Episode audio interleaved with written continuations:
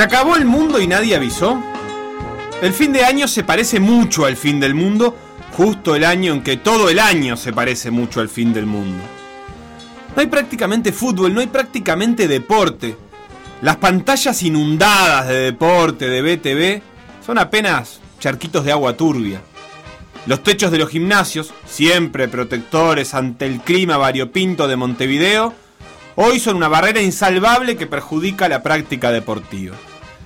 En esos clubes humildes esos techos fueron construidos con esfuerzo y pico y pala, con rifas vendidas a los socios, con kermeses, con pedidos a los vecinos, con donaciones de los más ricachones del barrio. Esos techos, obligatorios antes, están prohibidos ahora. Afuera de los techos todo, adentro de los techos nada, dice la SND, que les dice el Presi, que les dijo el Gach, y entonces entre todos le dicen a BTV, que ahora es BTV y BTV Plus, que no tiene casi nada para pasar. ¿Alguien quiere pensar en todo ese tiempo libre? La televisión, traidora, se hace la que no se da cuenta que afuera hace un poco de frío y que necesitamos un poco de ayuda. Hace dos fines de semana que hace calor y ahí pasa de todo. Pasa lo que nunca pasa y lo que siempre pasa. Cuando hace calor el maldito aparato tiene de todo para ofrecer. Y hoy, que el sábado tiene poco de primaveral, la tele se vacía. Un partido del levante como plan atractivo. Imagínate el resto. Hay cosas que bordean lo ridículo. A ESPN se le da por pasar la primera división guatemalteca. Real. Un cuadro se llama Sacachispas y el otro no se sabe. En otros de los ESPN hay un partido de Portugal de dos equipos tan random que seguramente nunca juegue ahí un uruguayo. Lo de Fox, Fox ya directamente es ghosting, no le devuelve nada a este vínculo que habíamos construido por años. Te miramos siempre, Fox, desde nuestra más tierna infancia, cuando ESPN era cool y pasaba la MLS, y yo miraba con vos, Fox, unos partidos hermosos, y ahora desapareces. Repeticiones de cuando éramos felices, de Copas Libertadores de cualquier año, a veces finales y a veces el emocionante partido de la tercera fecha entre Atlas de México y un cuadro peruano que tiene nombre de persona, como todos los cuadros peruanos. Y entre todo eso, el pobre BTV, que ya directamente pasa goles del partido del torneo Apertura de febrero, cuando Rentistas era una promesa, Olivera un diabólico puntero con proyección y nosotros pensábamos que este sí, que este era nuestro año para triunfar en el amor, en el trabajo, en el deporte y en todo, y al final nunca pasa nada es la máxima categoría del fútbol guatemalteco, eh, pues ya pasaron 20 años prácticamente, y ahí está el equipo del Sacachispas en, en, una cancha que no es para nada fácil, no es para nada fácil porque el equipo de Malacatán marcha bien, es un equipo eh, que es de los que mejores juegan, pese a que está en el cuarto lugar, pero es de los que mejores juegan. Fala y el pase, uy, se equivocó, sacó Miguel Luis que quiere participar, el lateral es para el Portimonense. Claro, para eso han entrado los dos Maddox y Cuaresma para eso, generar ataques, que el equipo salga un poco. Pero hace cinco minutos que los jugadores mexicanos están aguantando este grito de River impresionante de los hinchas de River. Señores, nada más ni nada menos que Cabenagui es titular. Y es el capitán del equipo, ¿no, Chilo? Sí, señor. ¿Será hoy el último partido? Segundo termina Joey Logano, tercero Kyle Bush, cuarto Chase Elliott, quinto Kevin Harvick, sexto lugar para Austin Dillon, séptimo en este primer stage, el primer piloto mejor ubicado de los que están fuera de la pelea por los playoffs Ryan Blaney, octavo Alex Bowman. El empate 2 a 2 va a ser después de este centro desde la derecha, Cristian Olivera, el que va a aparecer el juvenil de rentistas. El partido estaba igualado y en el final, 7 minutos de adición, el gol es de Maximiliano Lemos. No hay nada para ver. Casi nada para hacer. La sorpresa ya no existe más. en Chelsea Leeds hay hinchas. El Chelsea Leeds es real. Ahora sí. A la tarde el deporte se materializa. Los hinchas que hay son del Chelsea. Al principio se portan bien, como cuando vas al primer cumpleaños familiar de tu novio. Y están todos, ¿eh? A la mamá ya la conoces, está todo bien, podés tener un desliz o un chistecito, pero al resto no. Hay un tío con pinta de garca, una tía macanuda, una abuela pintoresca y un primo que siempre está al borde del comentario desubicado. Entonces, hay que portarse bien. Y eso hacen los hinchas del Chelsea, que son pocos, y como son pocos se ven más, están más expuestos. Son 2.000, y hay pila de espacio entre ellos. Pero el cumpleaños avanza. A los 20 minutos el Lille se pone en ventaja y los de atrás del arco ya putean. El Chelsea lo da vuelta y en el final aguanta. Y los hinchas, como los novios en los cumpleaños, van perdiendo el tono a medida que pasan los minutos. Algunos lo ven parados, la mayoría putean. Algunos se persignan. Y cuando el Chelsea hace el tercero y liquida el partido, empiezan a correr y a saltar. Y se olvidan de los protocolos, de los tapabocas, de los primos medio fachos y de los tíos medio chetos. Y así son los hinchas. Y están preciosos. Lo que no está precioso son los partidos de fútbol cuando terminan. El Cádiz mete un batacazo asesino contra el Barça y al final dan ganas de ver los goles de ese partido. Las repeticiones del Barça Cádiz, las de los goles al final del partido, un clásico donde no hay que innovar, tienen rumbo artístico. No pasan los goles, pasan imágenes que parecen sacadas de una película de David Fincher. Hermosas pero no es posible saber quién patea, quién ataja y quién hace el gol. Los encuadres parecen salidos de un delirio místico de Kubrick. La toma del empate del Barça parece sacada de Pulp Fiction. El director de cámaras es un señor con ínfulas de artista que ya se cansó de ver millones de goles millones de veces y ahora pasa otra cosa, que son goles, pero no, es arte. Pasa que justo este momento es para los goles, no para el arte. O para otra cosa, para el clásico de colegios, BTV Outdoor, rugby sin techo y rugby en vivo. La casualidad de la vida devuelve un partido entre el Christian y el Boy que está a una pelota de definirse.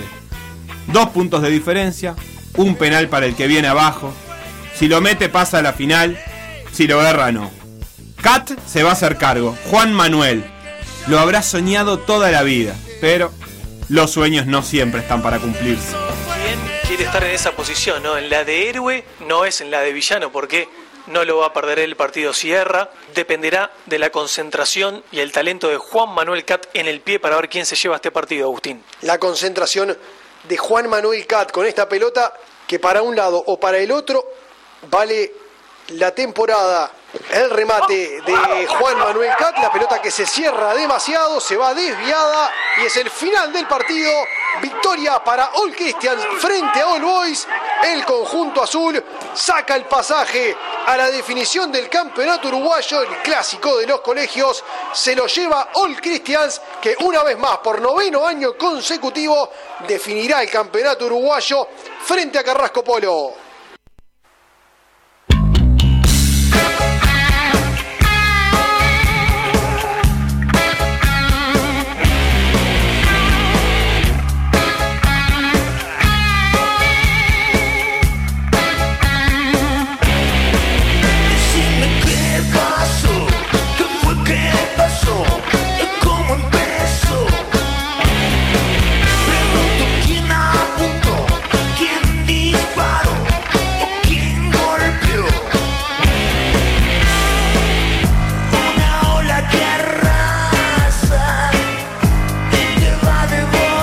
En general tienen que esperar para ver a sus clubes. Y no hay nada para ver en estos días de fin de semana totalmente vacío. Hay que matar el tiempo con lo extra futbolístico. El show alrededor del show. En Twitter empieza a circular una canción de cancha de All Boys. Bueno, sirve. El catador de canciones de cancha debe actuar rápido. Es difícil ser catador. Los hinchas son violentos, misóginos, homófobos, andás a ver cuántas cosas más pero a veces son ingeniosos. ¿Cómo separamos al artista de su obra? Al barra asesino y traficante del picaresco y casi tierno chicañador de tablón. Ahora lo que suena es una canción donde los hinchas acusan a su rival de no detenerse a pelear en la cancha. Eso está mal. Va, o está bien que no se hayan detenido. Quizás el rival no quería pelear porque siente que la violencia no conduce a nada y que es mejor saldar las diferencias en la cancha o hablando. Y por eso no se detuvo. Pero la barra de All Boys, además de asesina, es ingeniosa. Y le dice a su clásico que no se bajó del micro. lo cual genera cierta extrañeza, siendo que la zona repuestera es aledaña a su barrio y que se queda preocupada de que haya tenido ciertos problemas con los frenos. Le dice, siempre fuiste un chamullo, de ese micro no te bajaste.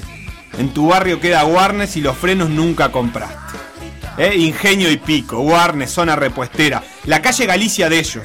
¿Eh? Con menos humor se han dado primeros premios de carnaval.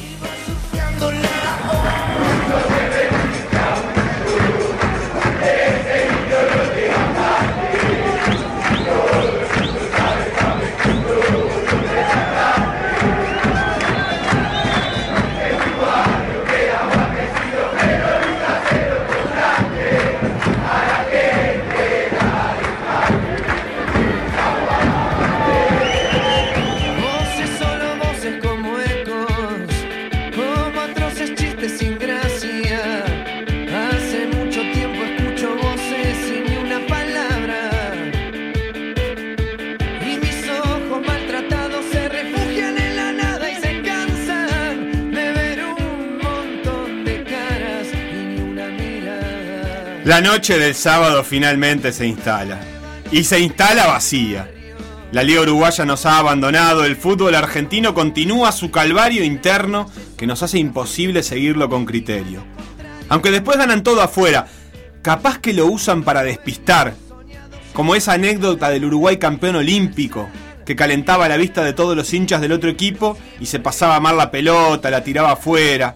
Entonces ellos, los otros, se confiaban y después Uruguay jugaba divino y ganaba. Y el fútbol argentino hace lo mismo. Mírennos. El torneo este es una porquería. Pero después van a las copas y Defensa y Justicia, por ejemplo, le gana a todos. Es una noche rara. Hizo medio frío de día, un poco de calor de tarde y ahora de noche hace calor. No se sabe si es de vino blanco o de vino tinto. No se sabe si es de alegría por estar en diciembre o de tristeza porque es este diciembre. Es una noche oscura, aunque esté la luna. Una noche que suena a prólogo de tragedia. Un domingo que nunca va a suceder.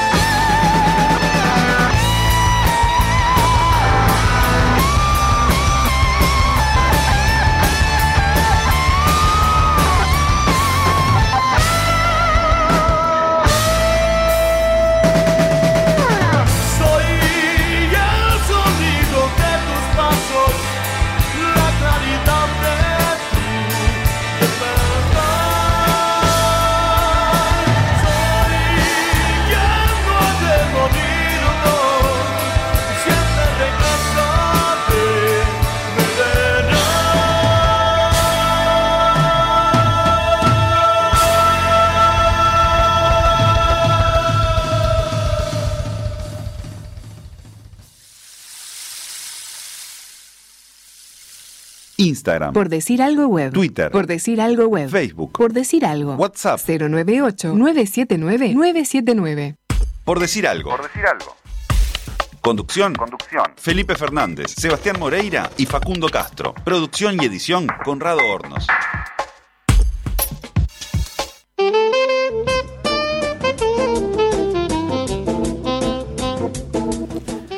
Y traíamos lo que había quedado colgado de este fin de semana que fue tan atípico por varias razones. Eh, por supuesto que, digamos, los focos se lo llevó la muerte de Tabaré Vázquez, los homenajes, eh, el duelo que fue tal para algunos deportes, pero para otros no, incluso para, por ejemplo, en el fútbol, para el fútbol masculino sí, pero para el femenino y las formativas no. Eh, el automovilismo se corrió en el Autódromo del Pinar, por ejemplo. Qué O sea, fuerte eso que, que decís del fútbol femenino. Sí. Porque yo me quedé pensando primero eh, si efectivamente correspondía suspender toda la actividad o no, y después me di cuenta que para que sea eh, efectivamente un duelo y no una cuestión burocrática, este, había que darle la oportunidad a la gente que, que en definitiva es la función. La función del duelo es que la gente que está pasando un momento difícil, que le afecta esa noticia de alguna manera, eh, pueda tomarse ese día para eh, eh, no estar en su actividad cotidiana.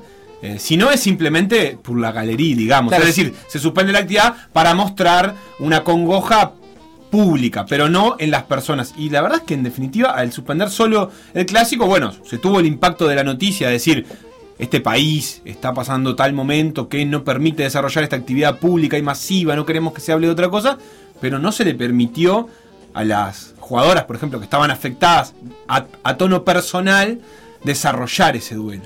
Claro, el asunto es eh, cómo había también distintas, de alguna manera, por, decirles, por decir algo, actividades que se podían hacer para homenajear, en este caso, al fallecido, eh, y, y que esas actividades obviamente insumen un tiempo y una dedicación del- en cierta parte del día, ¿no? Como podía ser acompañar la caravana o... eh, Nada, eh, estar de repente pendientes de cada uno desde su casa con, con el homenaje que, que fuera pertinente. Yo al Sí, principio. tomar mate con un primo para conversar de cómo te afecta la situación. Claro, que yo, sea. yo al principio me quedé pensando cómo, bueno, el fútbol profesional tiene esa característica de que al ser profesional y de, de tener eh, toda una estructura mucho más grande, es más fácil, entre comillas, de reubicar entre semana. O sea, en definitiva, los jugadores trabajan de eso y viven de eso. Eh, cómo tal vez eh, pudiera una suspensión así al fútbol femenino o a formativas afectarle el normal desarrollo del campeonato. Tal vez pasaba por ahí eh, la decisión, digamos, de, de- no suspender, porque después esas jugadoras capaz que la mayoría trabajan, que entre semana se, se puede complicar un poco más para jugar. Pero la verdad es que después me quedé con la misma sensación de que de alguna manera podía haber pasado más porque el, no sé, el operativo de seguridad del clásico quedara comprometido y entonces lo suspendemos, que por una cuestión de que se estuviera realizando un, duelo o se estuviera realizando una suspensión por ese duelo, que obviamente mucha gente estaba atravesando. Fue, fue raro, fue, digamos, cuestionable y sobre todo, eh, más allá de que lo pueda cuestionar uno a título personal, creo que es importante el cuestionamiento que surgió desde la agrupación de jugadores del fútbol uruguayo, ¿no? Como diciendo, bueno, nosotros también, nosotras también reclamamos este mismo derecho de eh, ser dolientes, por llamarle de alguna manera, en, un día de duelo. Así que, sin duda, fue, fue raro, fue un tanto raro, y lo otro raro es que por lo que había sucedido en la semana anterior, la suspensión del deporte dentro de los gimnasios, hay un montón de disciplinas que se quedan sin la posibilidad de definir sus títulos este año. Pienso en el handball, pienso en el voleibol, que estaban próximos a sus etapas decisivas. De hecho, vos lo, lo marcabas ahí en, en sobredosis de streaming, que eh, BTV ya estaba pasando algunas de estas competencias, como por ejemplo el handball, y, y, se quedaron ahora sin esa posibilidad también de ser transmitido. Eso, independientemente del duelo del domingo, que tal vez se hubieran suspendido igual algunas actividades, eh, pero ya para el fin de semana no estaban programadas porque eh, pesaba esa, esa suspensión. Ahora se duda que se pueda volver el 18 a la actividad. También, eh, por ejemplo, futsal, por ejemplo, handball, ya dijeron, nosotros, aunque se levante la suspensión el 18, no vamos a definir ningún campeonato a partir de esa fecha, que está más próximo a comer el pan dulce, el cordero y el lechón que otra cosa, eh, lo vamos a definir el año que viene, a principios del año que viene. Entonces lo- los campeonatos 2020 de varios deportes quedaron eh, para el año que viene. Por otra parte, también hubo actividad eh, en el rugby, por ejemplo, en el automovilismo, en, deportes al aire libre, y también hubo atletismo en la pista. Más tarde vamos a estar hablando de eso, pero... Sí, eh, todo esto que estás diciendo, igual ahora, increíblemente, toma como un matiz que no tenía en el fin de semana y, y no tenía la semana pasada, que eh, ayer se generó a partir de la polémica del, de la final de Got Talent en el, en el Antel Arena, que, Claro. que- que despertó críticas muy fuertes de parte de los involucrados, lo mismo que dijiste vos, eh, más allá de la crítica del hincha y del espectador, ver también cómo se lo toman los involucrados. Eh, hoy, eh, entre ayer y hoy hubo un montón de deportistas, algunos de esas disciplinas, al- algunas basquetbolistas, algunos eh, basquetbolistas hombres, algunos jugadores de fútbol, incluso que no son directamente involucrados, que empezaron a preguntar eh, eh, a cuestionarse cuál es el criterio. Este, yo, yo creo que estuvo claro cuál fue el criterio, lo hablamos con Bernardo Borkenstein, lo hablamos con Vladimir Melo, lo entendimos, pero claro, en la medida que avanza el tiempo y se empiezan a, a suceder las cosas, terminamos como generando eh, cierta extrañeza ante un evento que termina desarrollándose en el mismo lugar físico donde se estaba desarrollando eh, un evento muchísimo menos numeroso como las finales del básquetbol uruguayo que ponen 100 tipos a laburar ese día, eh, es decir, menos de un 10% de la cantidad, y que vieron cortada su posibilidad, que también es de laburo. Entiendo que, que, por ejemplo, lo- obviamente que en Got Talent hay mucha plata invertida y mucho laburo y mucha estructura, mucha más capaz que en un partido de Liga Uruguaya, seguro, eh, capaz que mucho más que todo en unas finales de playoff, pero eh, también laburan los jugadores de básquetbol y laburan mucho más de lo que laburan esto que decías vos del profesionalismo y el fútbol.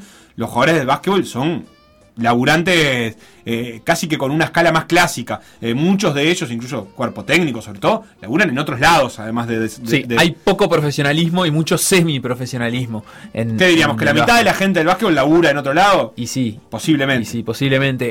Eh, tam- también lo, lo, digamos,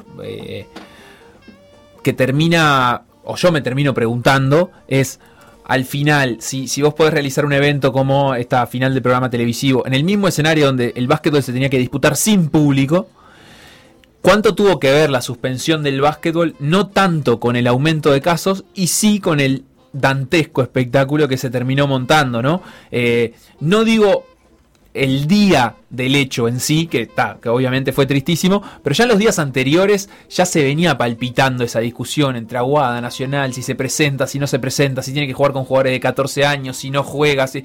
Entonces creo que eh, no sería, digamos, descabellado pensar que eh, esta suspensión de actividades del deporte bajo techo tuvo más que ver con el nombre y apellido de Liga Uruguaya Básquetbol y además con salvar al deporte, a, cierto sí, a cierto sector del deporte, a, una federación, de un espectáculo triste, de, de- del, del ridículo, te diría, eh, que igual atravesó, pero que no llegó a, a tal extremo.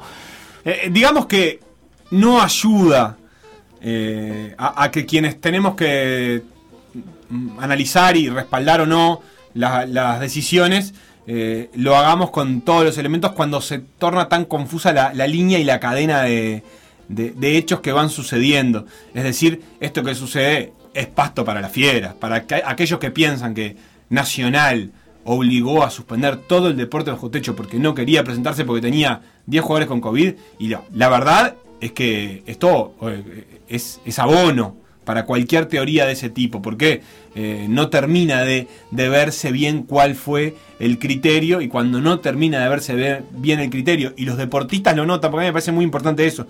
Hoy alguien mandaba, no me acuerdo ya ni en qué grupo, algo de Matías Acuña, eh, jugador de fútbol que ni siquiera está involucrado, eh, que decía, este, che, eh, hay que entender por qué, pasan las cosas, porque si no la credibilidad se va, se va dinamitando. Y cuando los deportistas empiezan a sentir eso, empiezan a sentir que, que no tienen claro para dónde ir su laburo, sus ingresos, sus vacaciones, ahí tenés un problema. Entonces, este, si vos no le podés transmitir a los deportistas que están en actividad, hablamos con Tahuara otra vez, claramente no estaba conforme con cómo se había desarrollado esas decisiones y, y además no se lo puede transmitir bien al público, bueno, está generando un caldo de cultivo para que afloren los peores pensamientos, los más conspirativos, digamos. Así es, pero bueno, dejando el fin de semana ya definitivamente atrás, eh, podemos, bueno, no, o no tan atrás, porque todavía tenemos el repaso del show de hinchas, de los partidos que sí se jugaron del torneo intermedio y esos hinchas que estuvieron atentos enviando como siempre sus devoluciones mientras podían ver a sus equipos. Así que vamos a escuchar eh, los dos partidos eh, de los que tenemos show de hinchas del pasado fin de semana. Progreso. Final del primer tiempo en el Abraham Paladino, victoria parcial y justificada de Liverpool 1 a 0 con debut en la red de Gastón Pérez. Eh, es un poco más Liverpool, tal vez medio corto incluso el resultado, Progreso también tuvo alguna chance relativamente clara. Eh, partido entretenido, eh, intenta jugar bien, la cancha está como toda la vida, impresentable, pero, pero dentro de todo es un atractivo partido que por ahora gana bien Liverpool. 1 a 0 abajo, pero la novedad es que los últimos, creo que 8 partidos más o menos, eh, es la primera vez que se ve juego por lado de progreso. Eh, salimos con un 4-3-3 y con algunas jugadas preparadas, también por, el, por la izquierda, con el chileno Jara. La verdad que, que estuvimos un poco mejor, casi que podría haber llevado el empate, tuvimos el remate en el travesaño, nada, lo, lo buscamos, no lo encontramos aún, pero bueno, vamos a ser optimistas para, para este segundo tiempo. 70 minutos gol de progreso. Peraza de un cabezazo la, la mandó adentro. Eh, quedan 20 minutos para empatarlo. Finalmente fue victoria de Liverpool 2 a 1 frente a Progreso, eh, un partido en el que los últimos minutos, eh, no sé si la palabra es sufrir, pero sí le cedimos la pelota y el terreno, un partido que, que debimos haber cerrado bastante antes. Debutó eh, absolutamente como suplente eh, Rodrigo Ferreira, un juvenil sub-19 que tiene un montón de condiciones, una potencia tremenda. Hoy la primera pelota que tocó dejó mano a mano al Color Ramírez, que, que no pudo liquidar el partido, ese hubiese sido el tercer gol y la tranquilidad que le faltó a Liverpool los últimos minutos, aunque creo que ganó justificadamente y Progreso no tuvo chances claras de gol cuando, cuando le cedimos la pelota del terreno. 2 a 1, fin del partido. Y jugás mejor, te va peor. Son las leyes del fútbol, no lo sé. La verdad que fue el mejor partido en, mucho tiempo para mí eh, de progreso. Desarrollamos más juegos, tuvimos más jugadas de ataque. Pero bueno, seguimos teniendo problemas importantes atrás. Nuestra defensa es una murga y así nos comimos eh, el segundo gol. Y el primero también, que no, no se hablaron ahí entre Nicola. Bueno, en fin, así estaríamos terminando este torneo intermedio de empates y derrotas. Wanderer, Plaza Colonia. Mejor estilo brasileirao, 21 a 30, 21 a 15. Después de la novela juegan más grande contra Plaza. Estamos, vamos a ver si preparamos la final esta que tenemos y podemos sumar para la anual. Primera clara que tuvimos, 1 a 0. Tremenda pelota, le metieron. Y la empujó nada más. 1 a 0, arriba el bohemio. Segunda que toca, segunda que manda a guardar. Mauro Méndez 2 a 0, 24 minutos. Dos minutos nos descontaron. Mamita el gol que nos hace. Con un pelotazo a la mitad de la cancha nos están empatando el partido. Igual no habíamos hecho nada. Y Pais sigue en la cancha. No sé cómo juega Pais en este cuadro. La verdad, no sé cómo juega Pais. Fue el que perdió más pelota de Wanda en todo lo que va del partido. Bueno, volvimos a ver a Plaza después de la cuarentena obligatoria. No, mentira. Eh, después del parate, o no sé si hubo parate por los partidos de selección, me había olvidado que jugaba Plaza. Me olvidé del intermedio en realidad. ¿Alguien sabe por qué están jugando este campeonato? Nadie sabe. Jugamos contra el equipo del Surfer, que en la primera parte nos pegó un paseo bárbaro y pensé que nos goleaban. Y en el segundo, nuestro DT Rosa se acordó que hay un arco enfrente. Y en el segundo tiempo teníamos haberlo ganado 4 a 2 porque erramos dos goles ahí en el área chica que mami. Les mando un abrazo a todos y, y seguiremos. Ahora sí, ahora ya me acuerdo que hay intermedio. Probablemente se suspenda por algo, pero me acuerdo que existe un torneo intermedio y lo voy a seguir mirando. El cabeza hincha de plaza que tiene acá para retirar un premio, dicho sea de paso, que ha ganado en un sorteo. No están al tanto ni cuántas fechas van. Totalmente orientado, ¿no? Eh, Plaza Plaza terminó. ya terminó su participación en intermedio en esta fecha 7, en la que empató 2 a 2 con Wanderer, como escuchábamos. También Liverpool le ganó 2 a 1 a Progreso. Y el otro partido que se jugó ese día fue Cerro Cerro Largo con empate 0 a 0. Esos fueron los tres partidos de la fecha 7 que se pudieron disputar. Todos de la Serie A. Exacto, y dejaron a la Serie A a un partido de su cierre con el eh, que se tiene que disputar entre Rentistas y Torque. Lo interesante de estos resultados es que Liverpool, eh, con esa victoria y con el empate de Wanderers, por más que no va a llegar, obviamente, a ser finalista, Wanderers ya había asegurado eso, terminó quedando, completando un buen intermedio. Con 12 puntos, va a quedar segundo detrás de Wanderers, y creo que para las aspiraciones de Liverpool eh, es- ha sido un buen torneo intermedio que lo posiciona en una tabla anual con 31 puntos detrás de Torque, que tiene un partido menos, que tiene 32,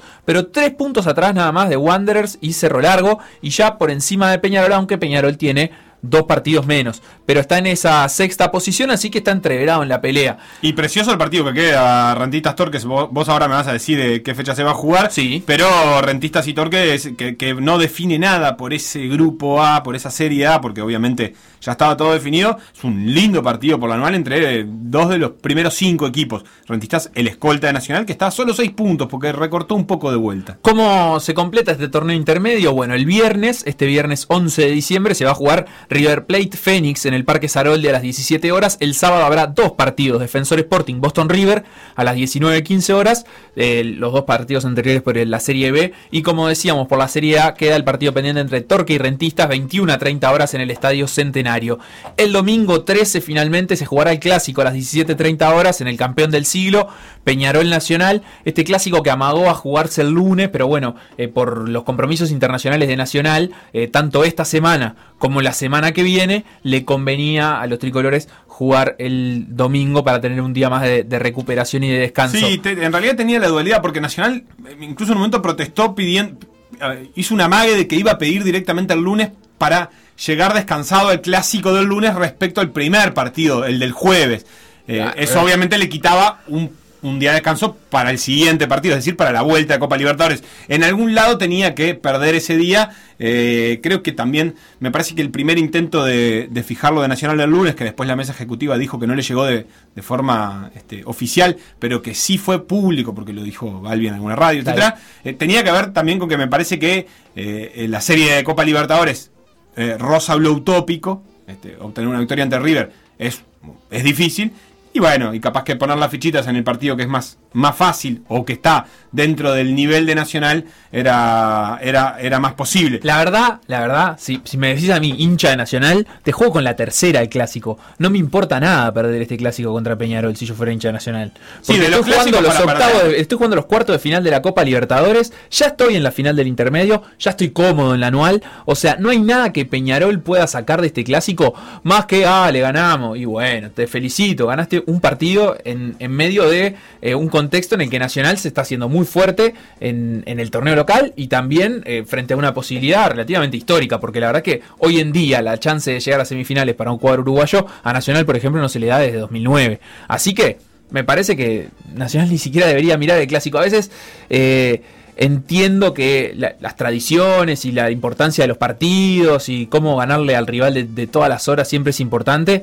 Ahora, está bueno también eh, poner en, en dimensión qué torneo está jugando, el intermedio, en qué condiciones está ese torneo, que lo vas a definir, y que capaz que tu rival está en un momento penoso.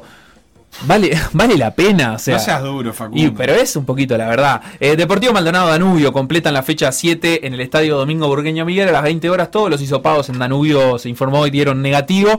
Así que si esto se mantiene así, Danubio además podrá jugar el sábado 19, un día antes de la final entre Wanderers y Nacional, su partido pendiente contra Peñarol. Así que en este fin- entre este fin de semana y el siguiente ya quedaría completo el intermedio con ese partido restante de la fecha 6 entre Danubio y Peñarol, también con la final entre Wanderers y Nacional. ¿Cuándo, cuándo me decís que sería la, la final? ¿Qué, qué, qué dato tenés vos? Domingo 20 de diciembre. Bien, domingo 20 de diciembre, a la noche se, se terminaría el intermedio. Ya se hace. El, el pronóstico de inicio de clausura sería que entraría apenas una fecha finalmente en este 2020, que sería el 22 y 23 de diciembre y no se jugaría entre fiestas. Todo esto hay que ratificarlo aún. A la radio con palillo. Pero este, es, es la, la, la- la postura de la mesa ejecutiva. Eh, por ejemplo, ayer en hora 25 estuvo José Ramos comentando que hasta ese momento, ayer de noche, era la postura. Una sola fecha de clausura y el clausura reiniciaría el 5 de enero con su segunda fecha. Así que aquel pronóstico de que en algún momento íbamos a meter eh, mucha fecha de clausura 2020, eh, como máximo, si cambia esto, serían dos, pero yo creo que va a terminar siendo una y nos van a quedar 14 fechas y una o dos o tres finales eh, para el 2021 que va a ser el encargado de eh, terminar el año, de cerrar la temporada. Va a ser temporada 2020-2021, eso ya lo sabíamos, obviamente. Otra pequeña noticia del fútbol uruguayo, pero pasando a la segunda división, 17 casos positivos en Juventud de las Piedras. El primero fue el día viernes de un jugador juvenil pero luego se extendió esa cifra a 17 positivos. El partido ya había sido postergado por el duelo nacional de martes para miércoles. Estamos hablando de la vuelta entre Juventud de las Piedras y Sudamérica por las semifinales del tercer ascenso eh, de segunda división. Y ya se había postergado para miércoles, pero ahora quedó en fecha indefinida. Eh, Sudamérica mandó suspender todos sus entrenamientos también. Eh, si no, no hay positivos todavía en Sudamérica, pero intuyendo que tal vez, como ya jugaron un partido en el que Sudamérica ganó 2 a 0, podría haber jugadores contagiados. Eh, en este sentido, también la AUFA ha pedido en las últimas horas a los equipos de fútbol uruguayo que no concentren. O sea. Esa, esa teoría de la burbuja, de bueno, vamos a tener a todos los jugadores acá y no, y no que anden por ahí, entre comillas. Ahora que ya entró el virus es otra cosa. Y sí, ahora ya está. Y sobre todo porque esas burbujas nunca fueron tales. O sea, nunca hubo tal hermetismo como para llamarle burbuja. Eh, simplemente era una forma de tratar de mantener el- el- a los jugadores el mayor tiempo posible lejos de otros círculos eh, posibles de, de contagio. Pero bueno, ahora la UF, eh, perdón, el, el gobierno le está pidiendo a la UF que los clubes no concentren.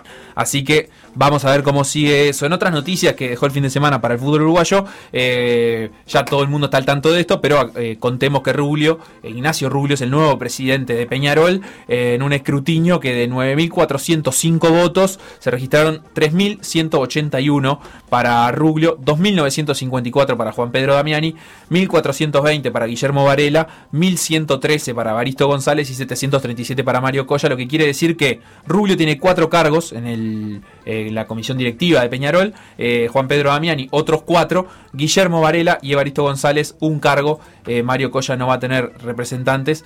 Lo interesante es eh, que, digamos, se había dado casi que por hecho que iba a volver Diego Aguirre a Peñarol. y Diego Aguirre ya declaró en las últimas horas que en realidad su, vuelta era un hecho, pero que el socio prefirió otra opción. O sea, su vuelta era un hecho atado a la reelección, a la reelección no, a la elección eh, para una nueva presidencia de Juan Pedro Damiani. Como eso no se dio, no, no va a ser eh, Diego Aguirre el próximo técnico de Peñarol. Eh, hoy Saralegui comentaba que eh, eventualmente él piensa quedarse hasta febrero, eh, lo que da, dando a entender que tal vez complete el campeonato uruguayo, este campeonato uruguayo, y no entre un nuevo técnico antes del comienzo de clausura. Veremos Complicado. si eso que dijo Saralegui en realidad es cierto. Saralegui le quedan dos partidos del intermedio y este año uno del clausura en, en el marco de su contrato, digamos, sería. Este, Claro. La verdad que cuesta, cuesta pensar. Eh, Bengochea y Cedré son la parte deportiva de la propuesta de Rubio y quienes van a estar a cargo de la decisión, director deportivo y director de fútbol o algo así. Ahora me estoy viendo si no me confundo los términos, pero Bengochea el 1, Cedré es el 2 de quienes van a estar a cargo de el fútbol de Peñarol y en quienes Rubio depositó la confianza, aunque algunos decían que además de la confianza le depositó algún nombre, por ejemplo el de Poyet, como un pronóstico, este, como, como, una apuesta personal de Rubio, que le parecía que estaba interesante que ese equipo integrado por Bengochea y Cedrés eh, evalúe, además de los candidatos que ellos mismos tengan para el cargo de técnico de Peñarol. Claro, lo que pasa es que también, eh, si bien él tiene el contrato hasta el 31 de diciembre, se está estudiando la prórroga de los, de los contratos de los entrenadores también, así como pasa con los jugadores, de forma casi que obligatoria. Entonces, eh, si se confirma eso, en caso de no seguirse a la ley, lo tendrían que cesar, que no es lo mismo que se termine el contrato, obviamente le tendrían que pagar una indemnización, y no sé qué tan afín Sí. estará el nuevo entrenador de Peñarol, en este caso, eventualmente Gustavo Poyet, no sabemos todavía, pero a agarrar a un equipo eh, ya conformado, con poco, muy poco tiempo de preparación y con un torneo a disputarse en tan Sí, corto plazo. que más que poco tiempo, ninguno, porque del 5 seguro que va a haber clausura. O sea que, nada, serían 10 días si agarrara en el 25 de diciembre, digamos, en, en Navidad. Este, es muy poco tiempo. También es cierto que hace dos meses parecía que el 31 de diciembre nos iba a encontrar con el torneo encaminado, no sé, con cinco fechas de clausura, por ejemplo. Y otra cosa es tener todo el clausura por delante. Es decir, tener la posibilidad de jugarse un boleto en la final. Así que bueno, ahí habrá que ver. Te agrego, Facu, en la ronda de COVID, que creo que no lo dijiste, a menos que te haya dejado de escuchar sin querer en algún momento, No lo que. Capucho dio positivo. Ah, Capucho, entrenador El de rentistas. entrenador de rentistas dio Tampoco positivo. dije el caso de Liverpool, que ahí Y- tiene un caso. Y también tiene uno, y si no dos, si no recuerdo mal, Liverpool. Este, así que, nada, todo esto, como siempre, empieza a poner, eh, en- entre comillas, la fecha del fin de semana, porque lo que hoy es un caso, eh, y que lo cuente Juventud, si no, mañana son 17. Estoy leyendo en Twitter, en la cuenta de Sebastián Giovanelli, que el capitán de Nacional, Gonzalo Vergesio, sufrió un esguince en el tobillo izquierdo. Se perdería el partido de jueves contra River y el clásico. Eh, habría que ver si llega el partido de revancha contra River. Eh, veremos cuánto, digamos, qué, información surge de esto también, que, no sea una cosa muy preliminar y que después, en definitiva, Vergesio sí pueda jugar, pero eh, parece que eh, ha sufrido Vergesio en algún entrenamiento eh, esta lesión, este 15 de tobillo. Que si bien no es una lesión para nada grave, es un, son dos semanas para Nacional donde, donde se juega mucho. Y repito, no por el clásico, por la Copa Libertadores, que me parece que es lo que a los hinchas de Nacional más les está importando en este momento. Y es el mejor jugador de Nacional. Facu, Copa Libertadores y Copa Sudamericana, ya que estamos, un Dale. minutito nomás para recordarle a todos que si hoy de noche están aburridos, a eso de las 9 y media de la noche, pueden ver eh, Copa Libertadores, eh, que esta semana tiene actividad porque van a jugar Libertad y Palmeiras, eso del cuartos de final, partido de ida, eso va a ser hoy. Mañana recién van a jugar Gremio Santos su primer partido de cuarto de final y el jueves, como todos sabemos, River y Nacional a las 21.30 su partido de cuarto de final. En el medio de estos tres partidos cuartos finalistas, un partido de octavos de final, el de Boca e Inter, que mañana 9 y media también van a jugar la vuelta, que ganó Boca 1 a 0 y por eso recién la otra semana el ganador de ellos dos va a jugar contra Racing, los cuartos de final, que están un poquito desfasados, pero que siguen andando. Así que hoy, 21.30, Libertad y Palmeiras, también hoy, eh, también competencia internacional, pero en este caso Copa Sudamericana, a las 9 y media, cuartos de final entre Vélez y la Universidad Católica. Eh, mañana Bahía, Defensa y Justicia, Junior Coquimbo y el jueves Lanús e Independiente, cuartos de final de Copa Sudamericana, que entre esta semana y la que viene va a tener sus semifinalistas. La Libertadores va a esperar un pelín más por lo que está sucediendo con eh, el atraso del partido de Boca, que va a tener que esperar otra semana más para definir a sus semifinalistas. Así es, eh, Seba, también hay Champions League hoy. En la jornada de hoy tendremos eh, algunas definiciones. se van a confirmar tres cupos para los octavos de final. Mañana se definen otros cuatro. Ya están clasificados Bayern Múnich, Manchester City, Porto, Liver- Liverpool, no Liverpool, Chelsea, Sevilla, Borussia Dortmund, Barcelona y Juventus. Así que bueno, los partidos de hoy eh, van a definir tres cupos más. Eh, Lazio Brujas, Zenit Borussia Dortmund, Leipzig, Manchester United, Barcelona, Juventus. Lindo partido, aunque los dos ya están clasificados. PSG contra el Estambul Basakseir. El Rennes contra el Sevilla. Chelsea contra Krasnodar. Y Dinamo de Kiev contra Ferencváros. Son los partidos de esta tarde de la Te Champions. voy a decir, Lazio Brujas, nada, está clarísimo que de cartel no mucho, pero eh, la lleva 9 puntos y Brujas tiene 7. Así que ahí hay un cupo de octavos de final en juego, eh, lo cual no es una cosa menor. El otro grupo que, que está lindo para prestarle atención, evidentemente, es el de el Manchester, el Leipzig, el PSG y el Istanbul. Porque el Manchester, el PSG y el Leipzig tienen 9 puntos, los tres, ordenados por duelo entre sí. Así que ahí se va a definir. Todo, todo indica que el PSG de local le va a ganar al Istanbul eh, con comodidad o no y que se va a meter y que eh, el Leipzig se va a tener que jugar contra el Manchester de local eh, una, uno de los cupos este, en octava final. Eso es a las 5 de la tarde. Me parece un plan muy lindo para, para, para cortar la tarde, Facu. Tranquilidad a la familia tricolor. No está Cavani. no le pasó nada a Vergesio al final, ¿eh? Ah, ¿no? No, eh, comí con una cuenta fake de No. Sebastián Giovanelli. Que se llama como él, la cuenta. Así que está, tranquilidad a la familia, no pasó nada. Vamos arriba, Vergesio está sano y ojalá que haga tres goles contra, contra River. No, Facundo, ¿no se habrá salido de algún deseo de tu corazón eso? No, en absoluto. Medio periomancha, En no. absoluto. Ah. Mi deseo es que Nacional gane la Copa Libertadores. Ah, y que este país sea una fiesta. Lo que pasó en por decir algo. Revivirlo en pda.uy o buscar los podcasts en Mixcloud, o Spotify.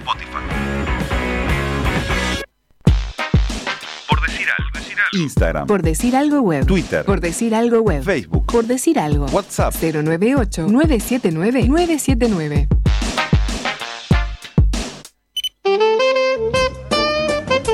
Seguimos en este por decir algo de Marte. Tengo algunos mensajes, Facu. Algunos que ya nos advertían de la cuenta parodia de Giovanelli y no los estábamos mirando para Eh, salvar. qué boludo que sos, salvar qué boludo. ¿Salvar las papas se dice? Eh, ¿Qué dicho estoy buscando, no? Salvar las papas. Salvar las papas, ¿no? Está bien. Sí. Eh, Uricia, ¿cómo andan lo del corrimiento de los efectivos de seguridad del clásico para la caravana de despedida de Tabaré? Se dijo el domingo mismo. Bien, ahí había alguna cuestión también Claro, es que de logística organizativa. El asunto es que el motivo número uno de la suspensión de cualquier actividad que se suspendiera no debía ser la seguridad, debía ser el duelo. Eh, eso era lo que, lo que estábamos conversando justamente y que terminó como quedando a la vista eso otro que, que en definitiva se termina suspendiendo más por una cuestión de cantidad de efectivos policiales que de por permitirle a los afectados eh, tener su, su duelo ese, ese día de, de recogimiento, no sé cómo, cómo se diga. Eso decía Laura, que nos quiere, dice. Y que gracias por estar siempre. La carrot cakeera, Laura, así Mirá. se autodefine, que nos trajo una carrot cake hace ya demasiado tiempo, creo yo. Sí. Es momento de ¿Estás renovar. llamando otra? No, Sí, no, no. sí, sí, Pero pedile a, a otros, O a otros. Al cabeza, por ejemplo, que se burla de mí porque dije Foss en un momento. ¿Qué haces, Foss? Se me escapó y dice, oh, no, no, no hablaron nada de la vuelta de alguien que no sé ni si mencionar porque no sé si me, quién es, de Chiriqui. Y además dice, podrían haber hablado algo del MotoGP. ¿Eh? Cuando no había nada y ahora se quejan. Y tiene razón, porque nosotros nos habíamos comprometido a hablar del MotoGP. Es más, habíamos querido hablar porque eh, estamos casi seguros que nos gusta más que el automovilismo. Sí, mucho Pero como nadie nos lo explica bien, entonces no lo miramos bien. Así que ahí tenemos un, un dato pendiente. Bueno, también Nicolás que, que ya que se, se agarra el pecho y dice. Ya veo, BTV nos dará una sobredosis de fechas pasadas. Y sí, agarrate porque están pasando partidos desde eh, época, de épocas este, primitivas ya a esta altura. Fanny, una gente de Maldonado que también nos escribe. eh, algunos que tengo agendado por un número y no por un nombre, así que no voy a saludar. Este, les agradecemos a todos por estar eh, del otro lado. Dije Maldonado. Maldonado, dijiste, ah, yo te voy a hablar de gente que entrena y se prepara Ah, para pensé que ibas hacer a, historia. que ibas a adelantar cosas de este programa. Ah, este programa va a salir. No sé. Pero está, si no querés, lo dejamos para No, voy a hablar de gente. Maldonado.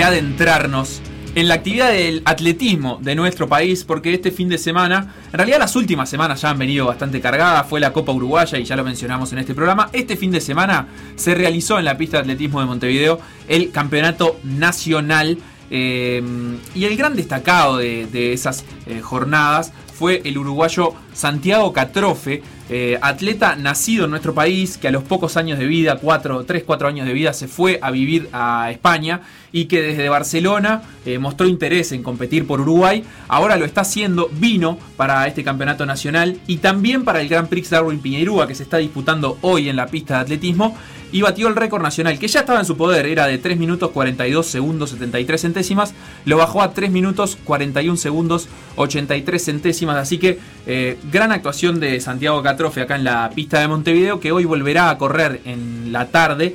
Eh, se puede ver esta competencia del día de hoy como se pudo ver también el fin de semana por el streaming en Facebook de la Confederación Atlética del Uruguay. Se busca esa página Confederación Atlética del Uruguay y se encuentra el streaming. Santiago Catrofe que está además en carrera para buscar su clasificación a los Juegos Olímpicos de Tokio, que obviamente ya no son los de 2020, son los de 2021. Todavía no está en puestos eh, de clasificación en, dentro de ese ranking, pero sí tiene eh, buenas posibilidades de eh, meterse, como también lo tienen eh, María Pía Fernández y Débora Rodríguez, dos deportistas que estuvieron ese día en la pista de atletismo y que volv- volvieron a estar hoy en la mañana.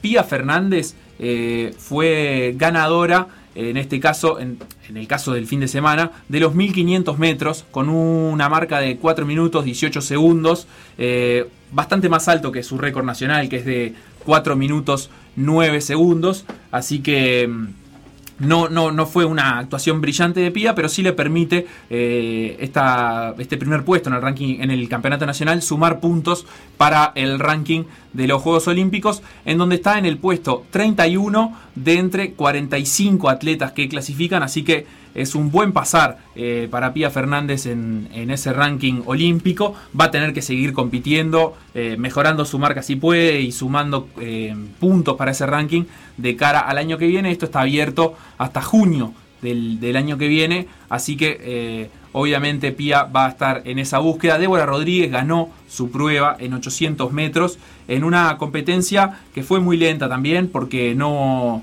no hubo gran digamos, competencia para ella, no, no, no había grandes rivales. Eh, corrió en 2 minutos 11 segundos y fracción, cuando su récord es 2 minutos 1 segundo y 46 centésimas, o sea, estuvo 10 segundos por encima de su propia marca.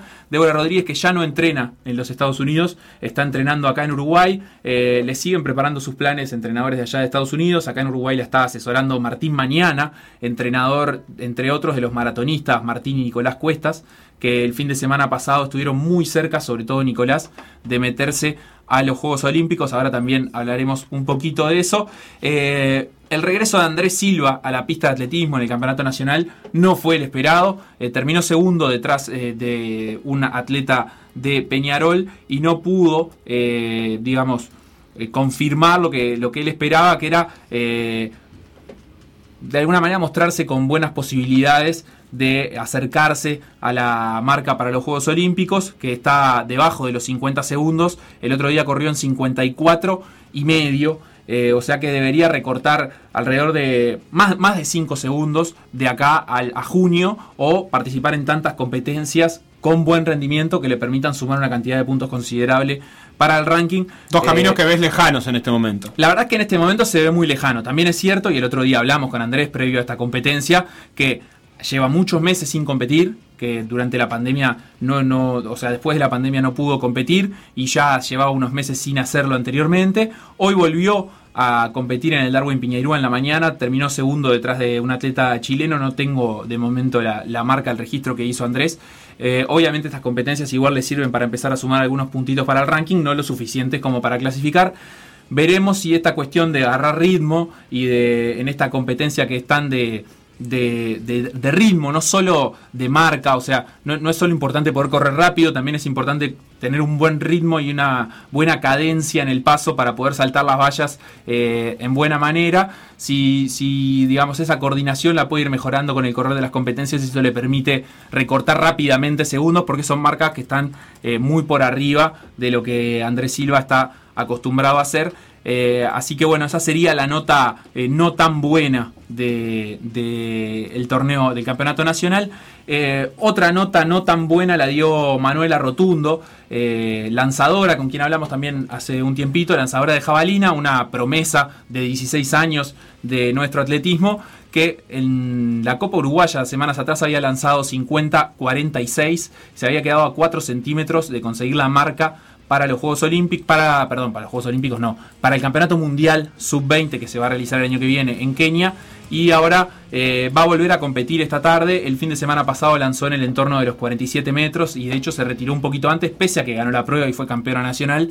Se retiró un poquito antes eh, porque tenía algunas molestias en la espalda, entonces no completó sus lanzamientos para no, para no lesionarse. Eh, y bueno, y te diría eh, que está interesante empezar a pensar eh, lo, que, lo que está pasando con Bruno Josset, un saltador que es el recambio de Emiliano Laza, que está saltando muy bien. El otro día eh, no, digamos, en el registro no quedó tan firme su marca porque fue 7.45, que es una buena marca para, para un atleta sub-20, eh, pero que tuvo un salto de 7.98. Eh, es una marca de casi 8 metros. Tengamos en cuenta que el récord de Emiliano Laza es de 8.26, el récord nacional. Es una, una marca, eh, digamos, obviamente lejana todavía para Josette, pero ya se está acercando Josette eh, a, la, a la, digamos, en su potencial a poder saltar cerca de los 8 metros.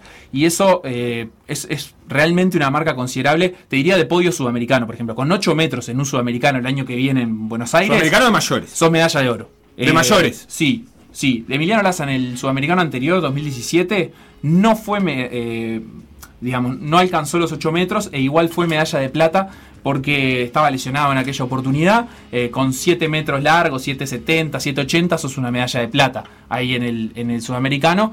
Eh, a menos que levante mucho el nivel de aquel entonces para acá, hay algunos saltadores brasileños buenos que, que se están proyectando.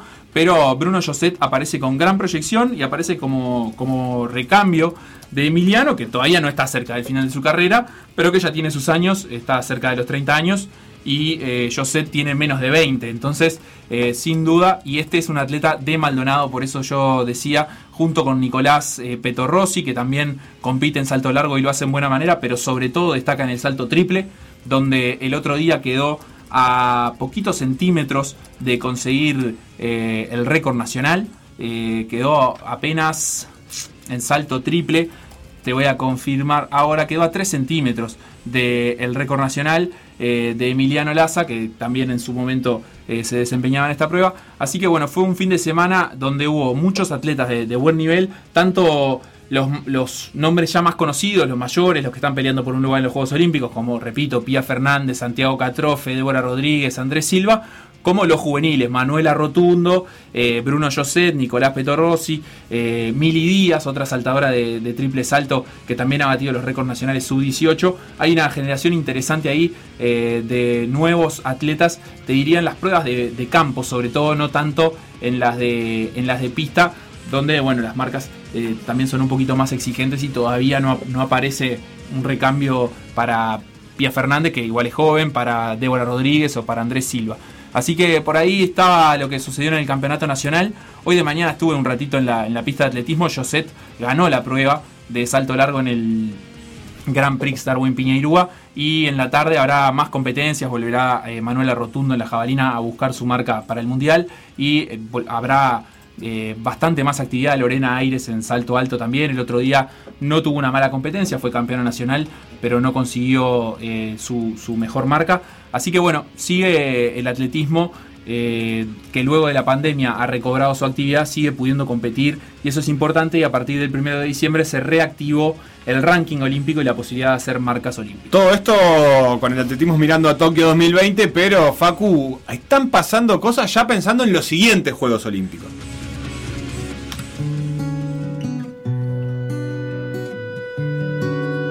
Sur le ciel de Paris s'envole une chanson. Con Sas, que es sinónimo de Francia ya a esta altura, eh, te doy la palabra para que me cuentes, porque ayer me sorprendí y hubo algo de repercusión en redes y en grupos de WhatsApp con las modificaciones al programa olímpico de París 2024 que introdujo el Comité Ejecutivo del Comité Olímpico Internacional y que tiene algunos nombres, no quiero decir polémicos, pero que no son de los más habituados que estamos eh, viendo en Juegos Olímpicos de Adultos eh, a la hora de incorporar nuevas disciplinas. Sí, hay cambios de, de deportes, hay algunos deportes que entrarán al programa olímpico por primera vez. Lo primero que me gustaría resaltar es que París 2024 va a tener los primeros Juegos Olímpicos paritarios de la historia. Va a ser exactamente la misma cantidad de cupos masculinos que femeninos, va a ser un 50 y 50, y esto se debe a que eh, progresivamente en los últimos años el Comité Olímpico Internacional ha instado a las federaciones a agregar la misma cantidad de pruebas femeninas que masculinas. Y para este caso como ya el, eh, Comité Olímpico Internacional está pretendiendo hacer juegos más baratos eh, está están pretendiendo achicar algunas competencias para poder, eh, digamos, conseguir esa paridad y también eh, incorporar pruebas mixtas, que es algo que cada vez se ve con, con más frecuencia. Así que París 2024 van a ser los primeros Juegos Paritarios de la historia. Los de Tokio van a tener un 48,8% de participación de mujeres. Es casi paritario, pero no del todo. ¿Cuáles son los grandes cambios? Bueno, va a aparecer una prueba mixta en atletismo para reemplazar a la marcha 50 kilómetros. Eh, esta prueba mixta en atletismo, donde ya existen, por ejemplo, postas mixtas, seguramente sea de estas características, ¿no? Una prueba de relevos. No es que van a competir en igualdad de condiciones hombres contra mujeres. No creo que eso pase porque las marcas no están cerca, entonces sería básicamente eh, armar un podio masculino eh, en una prueba donde también compitan mujeres y no, no no creo que esa sea la intención del Comité Olímpico Internacional. En boxeo eh, va a haber una clase nueva, eh, un peso nuevo para mujeres, retirando un peso masculino y ahí quedan, en igualdad de condiciones, misma cantidad de pesos para hombres que para mujeres.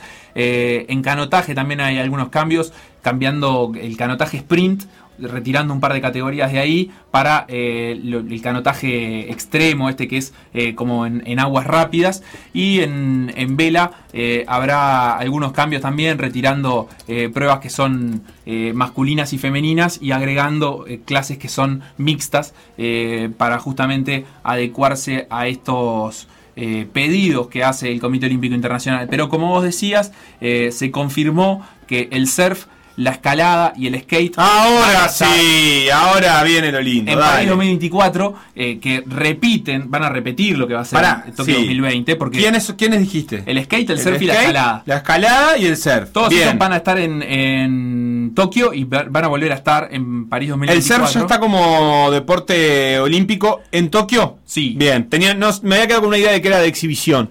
Así que ya está instalado entonces como deporte. Bien. Lo, lo que llama la atención y es la gran novedad es que el break dance va ¡Apa! a empezar a ser una disciplina olímpica, esta eh, modalidad de, de baile que tiene mucho que ver con la cultura de- del hip hop y con eh, la música eh, de hip hop. eh, va a, a hacer su debut en, en el ciclo, no en el ciclo, sino en los Juegos Olímpicos. Eh, ya hubo, por ejemplo, pruebas de break, bre- breakdance en los Juegos Olímpicos de la Juventud, en Buenos Aires 2018, los anteriores Juegos Olímpicos de la Juventud. Así que bueno, tendremos que acostumbrarnos a ver algunas disciplinas que, que son un poquito más nuevas. Sí, eh, está lindo. Va a haber un debate que va a ser interesante, además de, de tener, no de saldar, pero sí de tener sobre los límites entre el arte y el deporte. Eh, y evidentemente, yo no sé si siempre fue así, pero están sucediendo un montón de cosas eh, que estiran y que, que polemizan y discuten con los límites del deporte, que me parece fascinante. Repito, no para saldar ni para necesariamente tomar una postura, decir, no, el, el, el breakdance es un arte, no es un deporte, o los esports no son un deporte, son un juego, pero sí para explorar por lo menos cuáles son los límites que le ponemos a cada cuestión.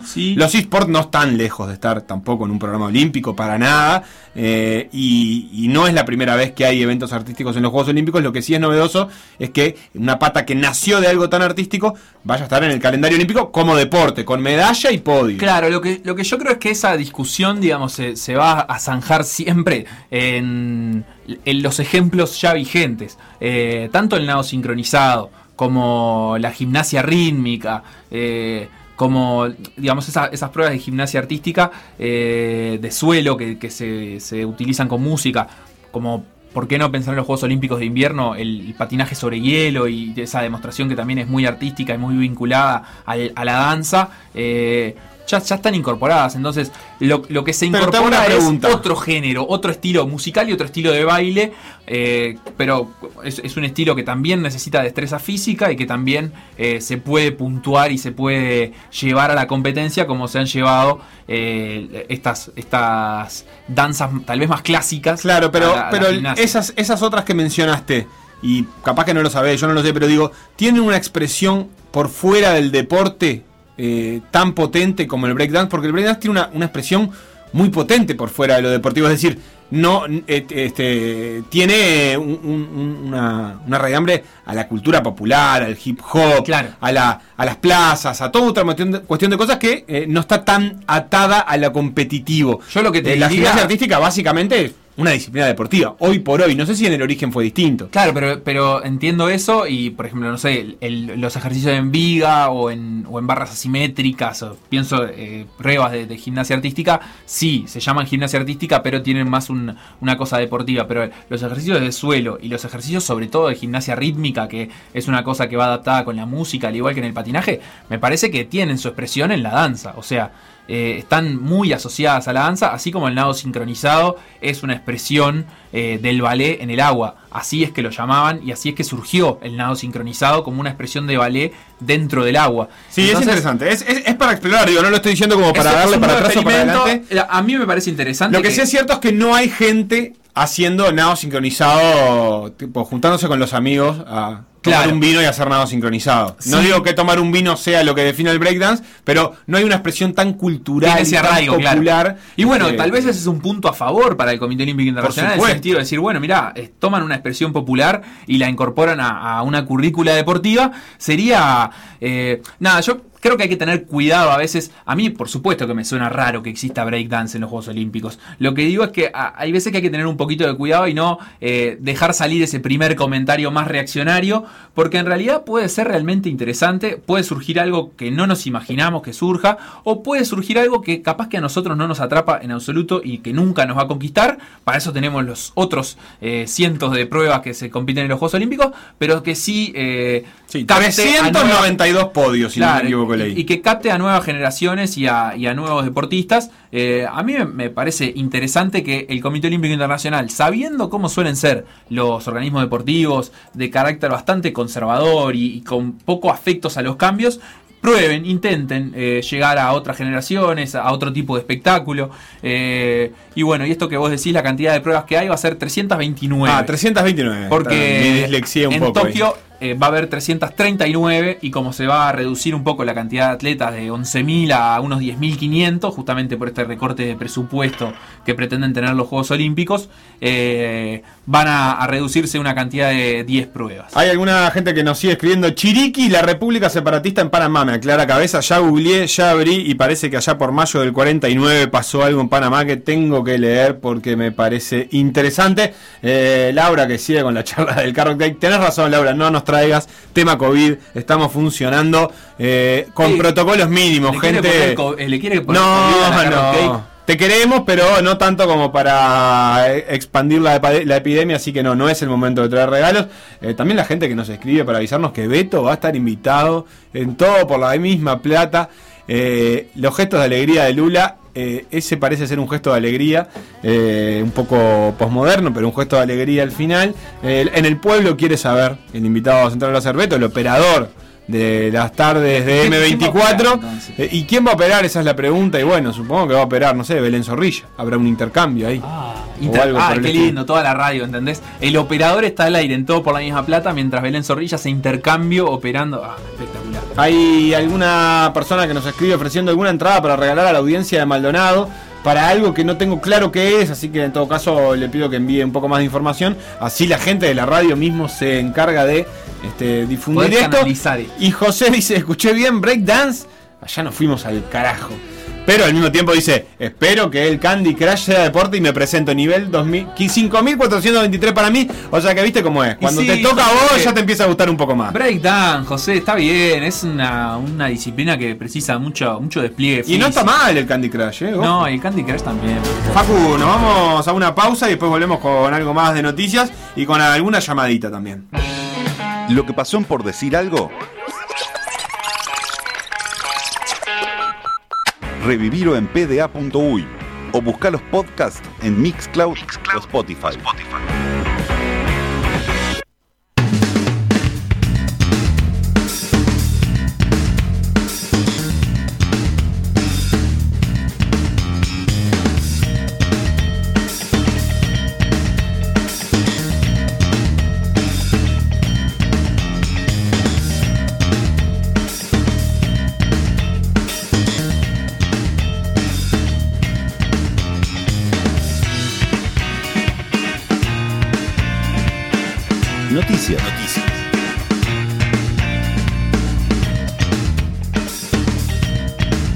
Suspendió el deporte bajo techo. Ya sabíamos. Se va a completar la Liga Uruguaya. Ah, qué bueno. Bueno, pero no se sabe si se levanta la suspensión del deporte bajo techo. ¿Y entonces? FUB Soluciones. A ver. La organización que tiene todo pensado para poder completarse un campeonato sin necesidad de que se levante la suspensión. Ah, qué maravilloso. Es así, tenemos para usted una burbuja gigante y vamos Sí. a meter a todos los jugadores, jueces, técnicos y funcionarios adentro de ella, como hizo la NBA en Disney, pero sin Disney.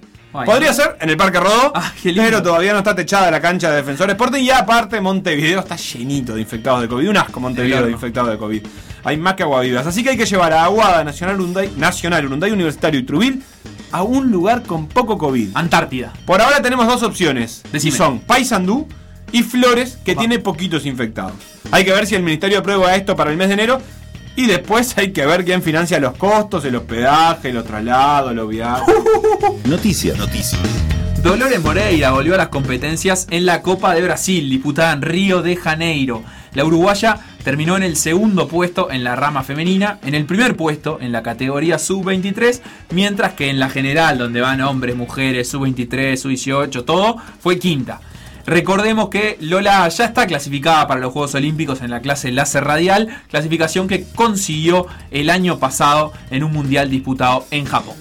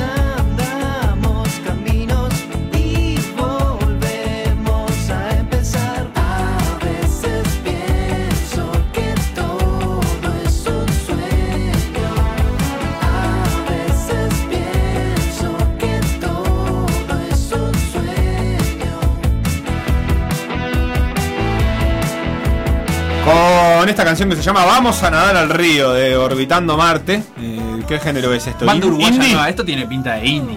sí. Indie que es una cosa Indie. así medio inclasificable, eh, que es rock pero no tan pesado y que no tiene plata. Y bueno, puede ser. No, y un estilo particular de guitarras. No sé, no, no me voy a hacer el fenómeno acá, el especialista musical. Hay que preguntar a Maturro. No vamos a llamar ahora a Maturro, vamos a llamar a otra persona. Este, y no va a hablar de Orbitando Marte ni de Vamos a nadar al río, que de todas maneras eh, suena de lindo plan para el fin de semana, porque yo debo decir que el río es un lugar mucho más amable para nadar que el océano. Todo bien con el océano, ¿Sí? con la playa, con el verano, pero requiere esfuerzo físico y personal. El río es traicionero, lo reconozco. eh, tengo no que todos los ríos son fáciles. A mí me sienta mejor el océano. ¿Sí? le tengo mucho más fe a una playa oceánica que al río, Con que se y tranquilo, todo eso. ¿viste? Y no sabes para dónde te lleva la No, corriente. entiendo que puede ser traicionero el Es río, una cuestión de pero. costumbre. Yo sé cómo funciona la, la playa de, de mar, digamos. Pero no sé cómo funciona el, el nado en el río ahí. Eh, no sé, no sé, no sé. Capaz que eh, nuestro entrevistado en este momento nos puede decir qué tal las corrientes de los ríos. Vamos a hablar eh, con Felipe Kluber, porque este fin de semana se realizó en el lago Calcaño el campeonato uruguayo de remo. Kluber además viene de ganar los selectivos para el preolímpico en singles y en doble par ligero. Bote que finalmente es el que va a integrar junto a Bruno Cetraro para buscar un lugar en los Juegos Olímpicos de Tokio 2021. Y en este campeonato uruguayo de remo ganador Felipe Kluber del single eh, masculino eh, de peso ligero. ¿Cómo anda, Felipe? Hola, buenas tardes, ¿cómo estamos? Muy bien. ¿Te, te tirás a nadar al río de vez en cuando? Y de, de vez en cuando, cuando hace calor, capaz de sí. Nunca desde el bote, o, o sea, si te tirás al, al agua desde el bote, ¿te podés volver a subir o está bravo? Eh, se puede subir, pero como que no se recomienda mucho por el tema de cuidar del material y eso que le Claro, puede pegar, claro. un- pegar o algo y se puede romper, ya que es muy delicado, vamos a decir. Y no es barato, además. para Y no nada. es muy barato para nada. Además son finitos los botes, me imagino que cuando te, te colgás para subirte no, no, no se da vuelta. Y sí, es complicado subirse, pero se puede subir, sí. Bueno, pero lo tuyo es el remo y este viene siendo un año precioso para vos, pese a la pandemia y todo. Eh, venís con un cierre eh, espectacular, ahora con el con, victorias en el campeonato uruguayo de remo, pero además con esta confirmación de que vas a ir junto a Bruno Cetraro en el doble par ligero por un lugar en los Juegos Olímpicos de Tokio. ¿Cómo, cómo te lleva este cierre de año? Y sí, la verdad que este año ha sido un año muy especial por el tema del coronavirus, pero la verdad que eso no nos detuvo mucho que y nos dio el- la parte de la cuarentena para crecer en lo que nos faltaba y, y los resultados están dando ahora. Claro. En este cierre de año.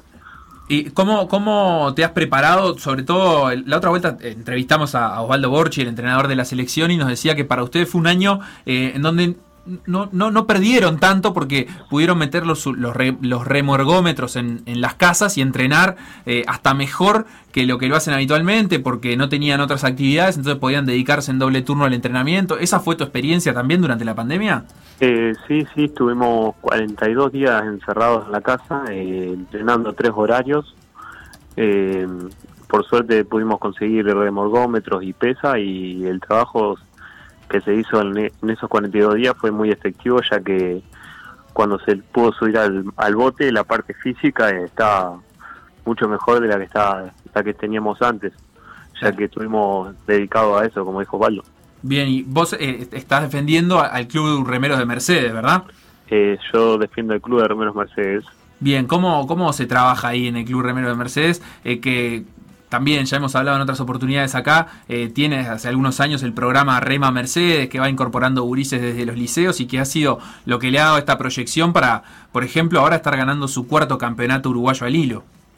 Eh, la verdad que en el club se está trabajando muy bien, tenemos un plantel muy grande y, de buen nivel, vamos a decir. Eh, tenemos también la ventaja que tenemos el programa de Rema Mercedes, eh, ya implementado hace cuatro años, que ahora está dando su fruto, la verdad. ¿Y qué serían estos frutos? Más allá de, lo- de los resultados deportivos, eh, el poder tener competencia interna también es importante, ¿no?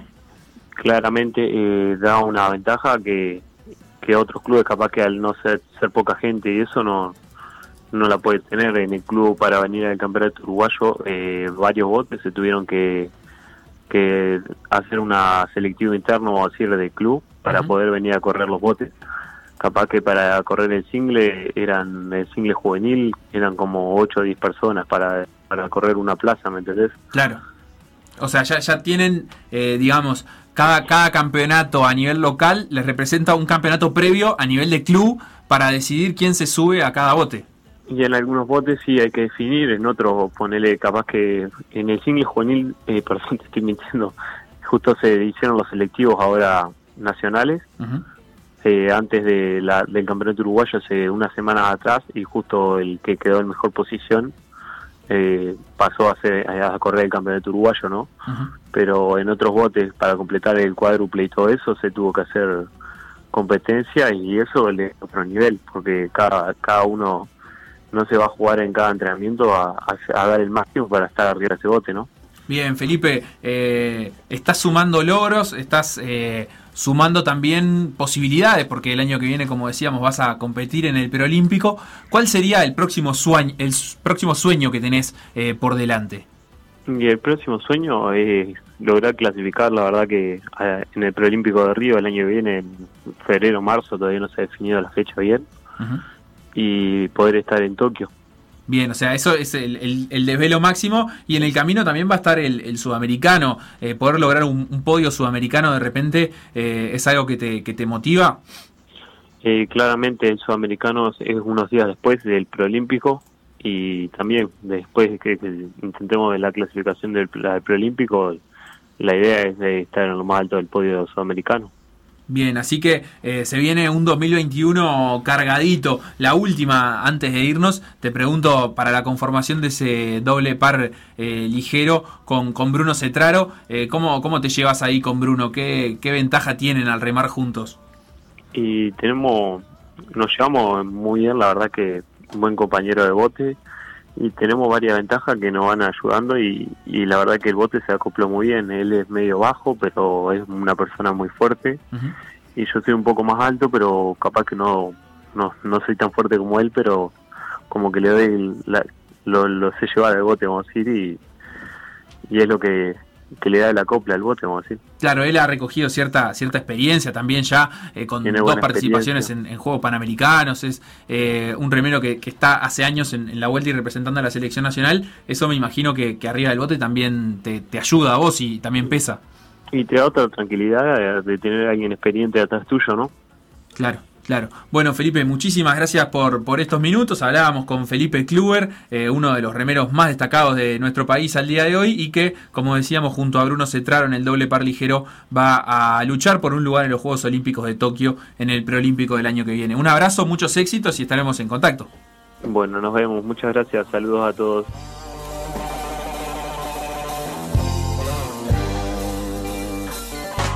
Se prenden las alarmas, Facu, en Argentina, porque eh, se empezó a seguir el hilo epidemiológico del primer eh, caso de COVID en River, eh, argentino. Eh, un juvenil de la reserva, Esteban Fernández, eh, dio positivo hoy mismo, hoy martes, en, en el plantel de River, pero resulta que estuvo en contacto con dos compañeros juveniles, Tomás Lecanda y Santiago Simón, que son parte del equipo de primera división. Incluso uno de ellos eh, tuvo minutos el fin de semana cuando River jugó contra Godoy Cruz, o sea, fue parte del plantel, o sea, que estuvo en el vestuario, etcétera, etcétera, Acá etcétera, etcétera. No le deseamos el mal a nadie. Pero el aislamiento a 10 o 15 jugadores de River, sí, ¿por qué no? Yo no digo que estén enfermos, que No. estén aislados nomás. Eh, Tomás Lecanda y Santiago Simón ya fueron aislados preventivamente y están siendo hisopados. Si dan negativo, bueno. No pasa No nada. pasa nada, pero si dan positivos, ahí se prenden las alarmas por esto, porque eh, Simón llegó a jugar 21 minutos el otro día contra Godoy Cruz en reemplazo de Nacho Fernández, así que el plantel argentino está a la espera de ver eh, cómo terminan siendo los hisopados eh, y prendiendo las señales de alarma, algo que es obviamente normal en estos tiempos. Facu, se nos Sí. acabó el tiempo. Sí, se nos acabó el tiempo. ¿Sabes lo que me quedó pendiente hoy cuando hablamos de atletismo? Eh, del fin de semana, Nicolás y Martín Cuestas compitieron en la maratón de Valencia y se quedaron, en realidad Nicolás Cuestas se quedó nada más que a 12 segundos de conseguir la marca para los Juegos Olímpicos. Eh, su mejor marca personal era 2 minutos 13 y fracción. Eh, tuvo que bajar esa marca hasta 2 minutos 11 42. La tenía que bajar hasta 2 11 30 si quería estar en los Juegos Olímpicos. Eh, la verdad es que fue un- una alegría, pero con sabor amargo también para Nicolás Cuestas. ¿Y por qué digo alegría? Porque bajó el récord eh, nacional de Néstor García, un récord que llevaba vigente 21 años. Porque estaba desde Es el mejor maratonista de la historia de 99, Uruguay. Y hoy en día Nicolás Cuestas es el mejor ma- maratonista de la historia de Uruguay y tiene que ver si de acá a junio del año que viene puede recortar esos 12 segunditos en algún otro maratón, por ejemplo el de Sevilla en febrero o el de Rotterdam un poquito más adelante. Así que volveremos a escuchar sobre Nicolás Cuestas que ojalá pueda meterse a sus segundos Juegos Olímpicos porque ya estuvo en los de Río 2016. En un ratito entonces todo por la misma plata con Beto que va a cruzar el vidrio, no por el vidrio, sino por la puerta evidentemente, y se va a someter al cuestionario de El pueblo quiere saber. Todo eso y mucho más eh, ya empieza todo por la misma plata. Lo que pasó en por decir algo. Revivirlo en pda.uy o buscar los podcasts en Mixcloud, o Spotify.